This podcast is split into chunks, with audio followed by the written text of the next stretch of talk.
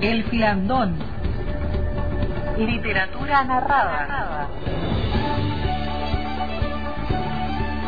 Como las antiguas hilanderas, hilvanamos palabras y elegimos la trama de los textos que compartiremos cada lunes a las 16 y 30 horas.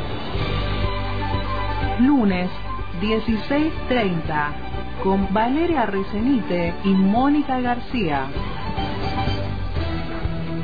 El filandón. El filandón, literatura narrada. Literatura narrada. Un espacio donde convergen todas las voces. Un espacio donde convergen todas las voces.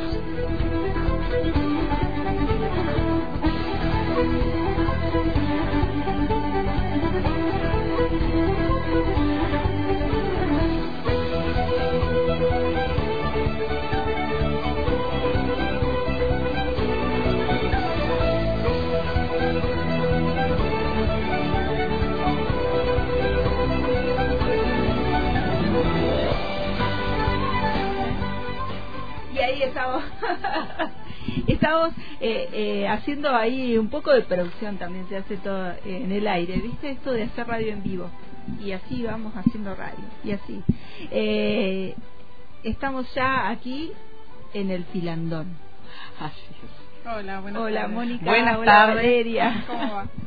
Volvemos a, a encontrarnos un lunes de por medio que fue feriadito. claro estuvimos ahí el, el feriado y hicimos eh, filandón de feriado igual Sí, eso. Sí, anduvimos justamente como dice la, la cortina armando la trama de los textos para poder compartir con, con todas y todos. Ujú. Eh, sí, buenas tardes. Bueno, eh, hablábamos un poco, ¿no? De, de, de eso, de qué habíamos pensado para hoy, de cómo creo que es todavía un, un espacio en construcción en cuanto a, a los contenidos que sabemos que, que queremos que vayan pasando las distintas voces por acá. Eh, así que bueno, ajustando ahí algunos detalles con Moni también. Pero bien. Arrancando el micro con un, con un poema hoy. Ah, mira qué lindo para arrancar la semana. Está bueno tener el filandón, pensaba hoy, eh, los lunes, porque arrancamos así la semana. En forma poética, ¿verdad? Con poesía. Claro que sí, claro que sí, necesario. Hay que ponerle poesía a la vida, porque. Totalmente. Mucha. Y hoy, hoy traemos a Vislava Simborska y voy a pensar que lo estoy diciendo bien. Es una mm, escritora y fue traductora polaca, vivió casi toda la vida en Cracovia, fue premio Nobel de Literatura en 1996 y mm, me parece que tiene escritos realistas, pero no dejan de ser bellos, eh, por más que describen situaciones muy, muy concretas, ¿no? Eh, fin y principio es el poema que voy a leer este, arrancando el filandón. Fin y principio. Después de cada guerra, alguien tiene que limpiar. No se van a ordenar solas las cosas, digo yo. Alguien debe echar los escombros a la cuneta para que puedan pasar los carros llenos de cadáveres. Alguien debe meterse entre el barro, las cenizas, los muelles, las astillas de cristal y los trapos sangrientos. Alguien tiene que arrastrar una viga para apuntalar un muro, alguien poner un vidrio en la ventana y las puertas en sus goznes. Eso de fotogénico tiene poco y requiere años. Todas las cámaras se han ido ya a otra guerra, a reconstruir puentes y estaciones de nuevo. Las mangas quedarán hechas jirones de tanto arremangarse. Alguien con la escoba en las manos recordará todavía cómo fue. Alguien escuchará sintiendo la cabeza con su cabeza en su sitio. Pero a su alrededor empezará a haber algunos a quienes les aburra. Todavía habrá quien a veces encuentre entre hierbajos argumentos mordidos por la herrumbre y los lleve al montón de la basura. Aquellos que sabían de qué iba aquí la cosa tendrán que dejar su lugar a los que saben poco y menos que poco o incluso prácticamente nada. En la hierba que cubra causas y consecuencias, seguro que habrá alguien tumbado con una espiga entre los dientes, mirando las nubes.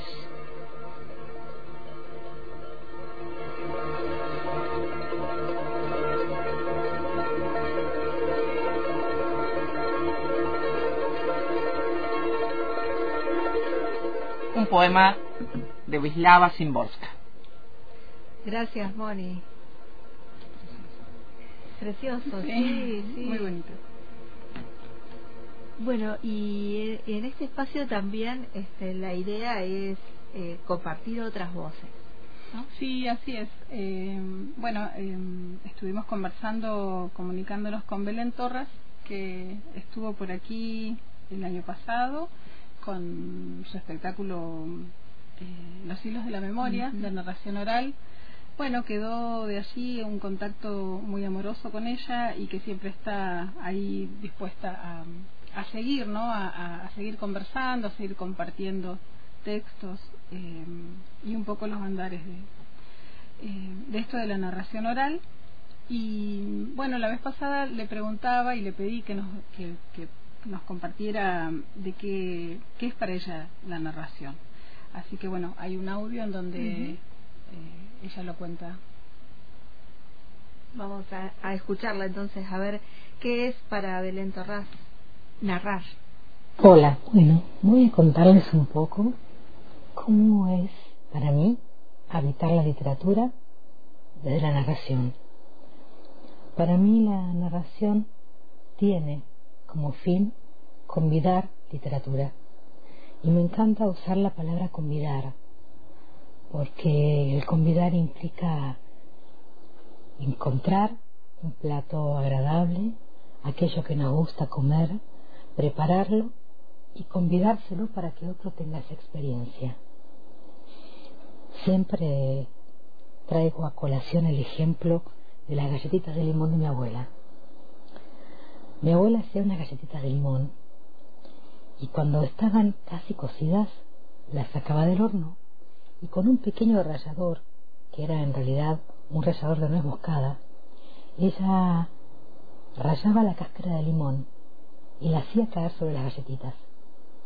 Luego, con un colador muy chiquito, tiraba sobre la ralladura de limón y las galletitas calientes azúcar impalpable las ponía en el horno y la apagaba. Eso hacía que se formara sobre cada galletita una costra.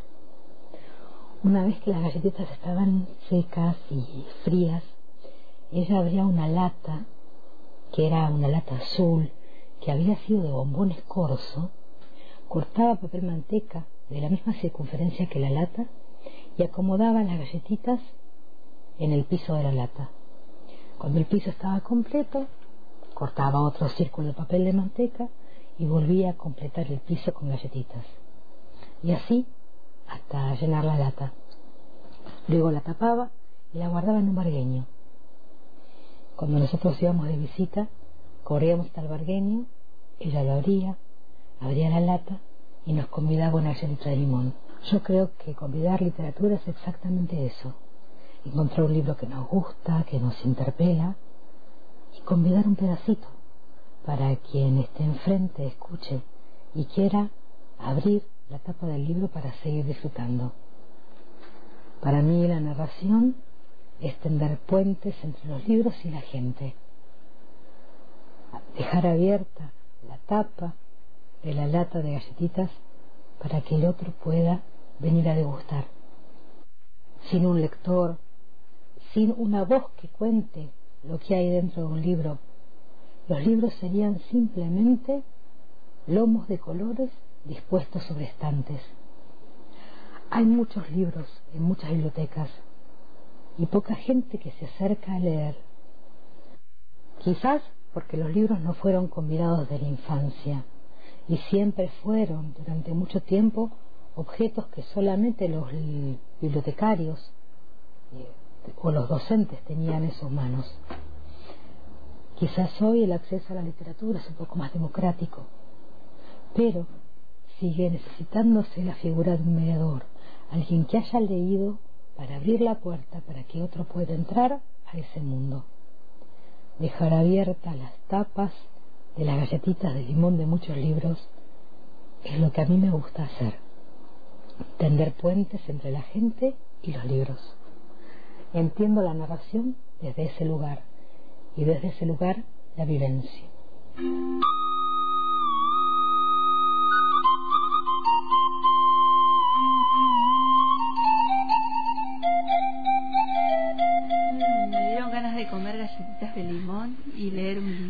hermosa, Belén.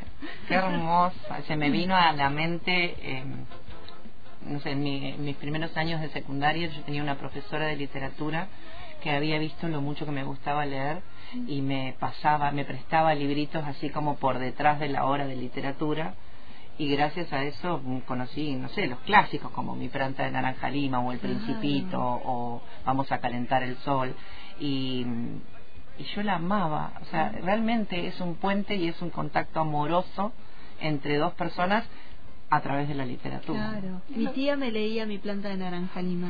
Cuando era yo era muy muy chiquita, este, todavía no alcanzaba a ver todo lo que es lo que Lo que en esa historia, ¿no? Pero eh, después de grande lo volví a, a releer, eh, pero tengo el recuerdo de yo tirada en el sillón con mi tía al lado leyéndome la planta de naranja lima que seguramente tal vez en aquel momento a ella también ha llegado de, de- del lado de, de la escuela no ese libro porque Y era, adolescente en aquel momento y este y estaba ahí. Ella le- lo tenía que leer y me lo leía a mí Eh, a mí me, lo, eh, me acuerdo que me lo dieron en, la escuela.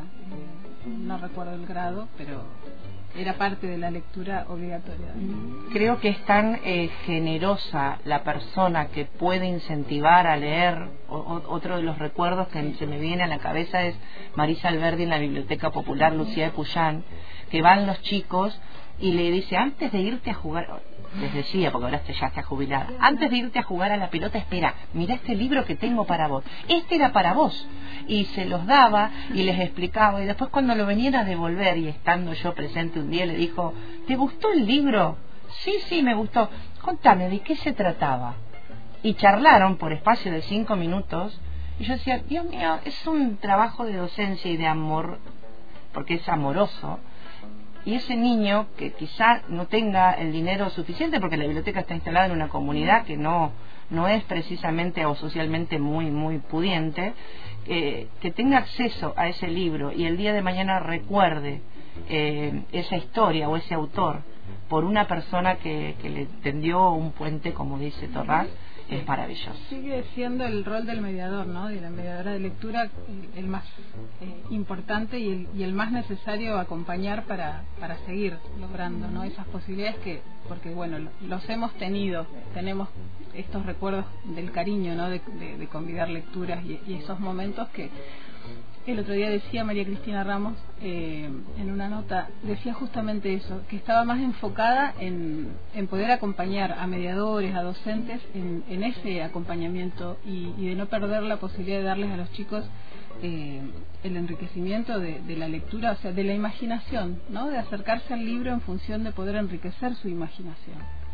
Qué, qué humilde, porque María Cristina Ramos, que es una escritora Sí. ya consagrada, ¿no? Y que sigue además escribiendo y que pronto seguramente nos va a sorprender con nuevas.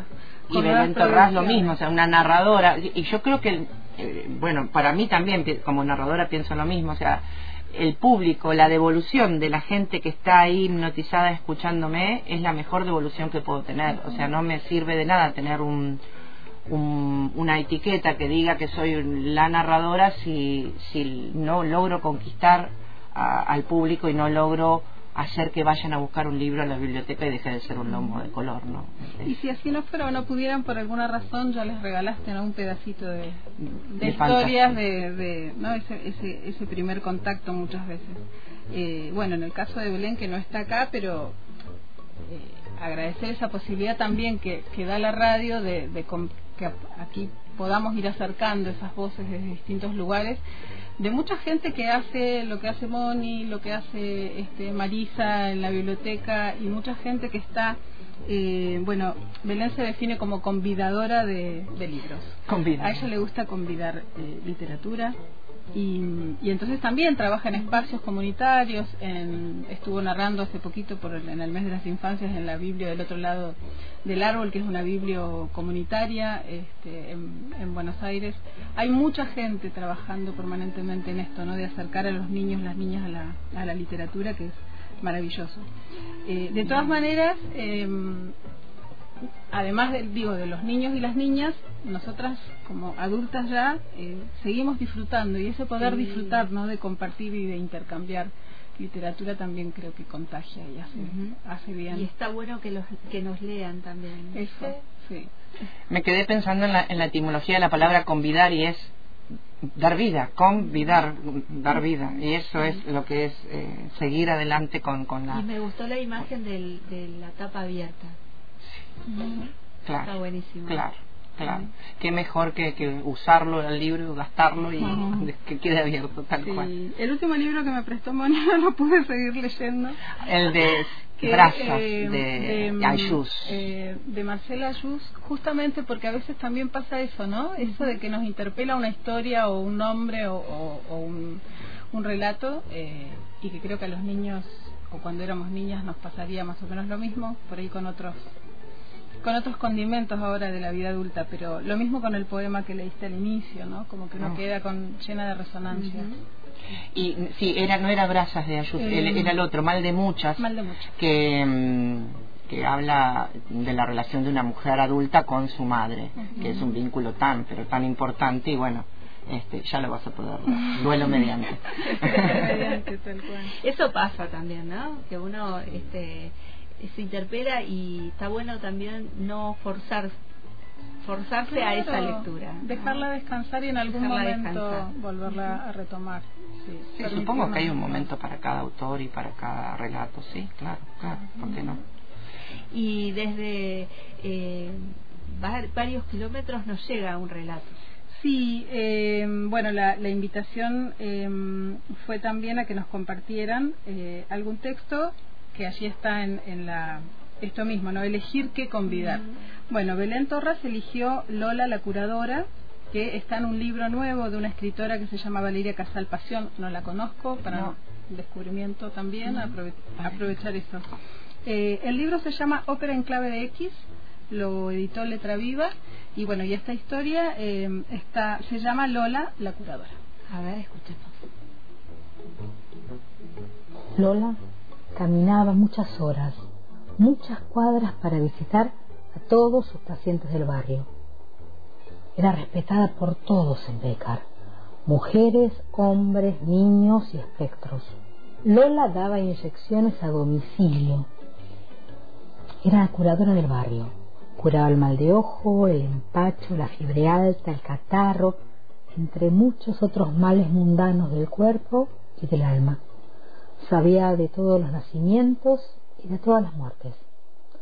Sabía de todas las bondades y de las desgracias venideras. Veía poco, casi nada. Veía mucho, casi todo. Creo que siempre pensó que mi viejo sentía frío o que había perdido la calidez con el transcurso de los años. Para cada cumpleaños le regalaba un par de medias. Durante el verano, Lola solía llevarnos al río de expedición. Salíamos temprano con los cestos de las bicicletas repletos de sándwiches y frutas. Llevábamos un mapa dibujado por nosotros para encontrar el puentecito. Un pequeño puente venido abajo que comunicaba una calle con otra en el bajo de San Isidro. Para nosotros ese puente comunicaba dos mundos, el real con el mundo de los sueños. Incansables, pasábamos de un lado al otro del puentecito, de un mundo al otro. Una tarde encontramos del otro lado del puente una pequeña caja verde atada con hilos y sal. La abrimos y para nuestra maravilla adentro había un mapa. Mi hermano mayor gritó, El tesoro, abuela, el tesoro. Buscamos ese tesoro durante años. Cuando salíamos de expedición, llegábamos al río y mirábamos al horizonte, prestos a nadar hasta la otra orilla, pero mi abuela decía, apenas un chapuzón, el río es traicionero, es más traicionero que el mar, hay que conocerlo, y si el río te quiere, te lleva. Mejor que no te quiera, como a mí. Así nos decía Lola. Como esas expediciones eran secretas, no llevábamos mallas, así que mientras nos secábamos, ella nos contaba historias de la isla y nos fabricaba cañas con juncos para pescar algunos peces. Jamás pescamos nada. Una de aquellas tardes, cuando veníamos de regreso, yo necesitaba ir al baño. Entramos en un bar que estaba cerca de la vía muerta. Cuando nos vieron entrar, los hombres que jugaban al billar hicieron silencio. Dejaron sus tacos sobre las mesas y saludaron. Buenas tardes, doña Lola. Después salimos y volvimos por la vía muerta, saltando entre los durmientes. Una tarde, en pleno carnaval, había salido a pasear en bicicleta.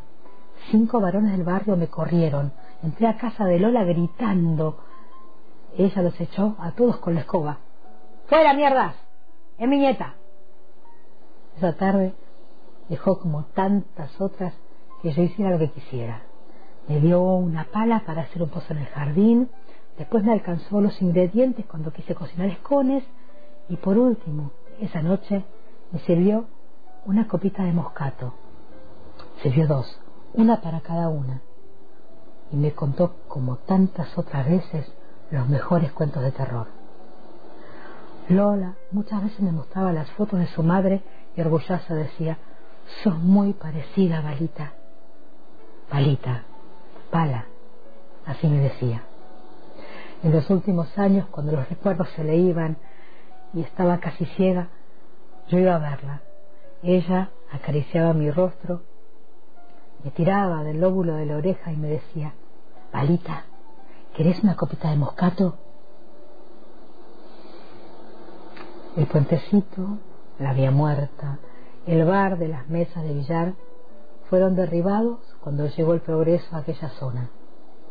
Pero el mapa, el mapa está grabado en la memoria de cada uno de nosotros, los nietos de Lola. Aún no hemos descubierto el tesoro. O quizás sí.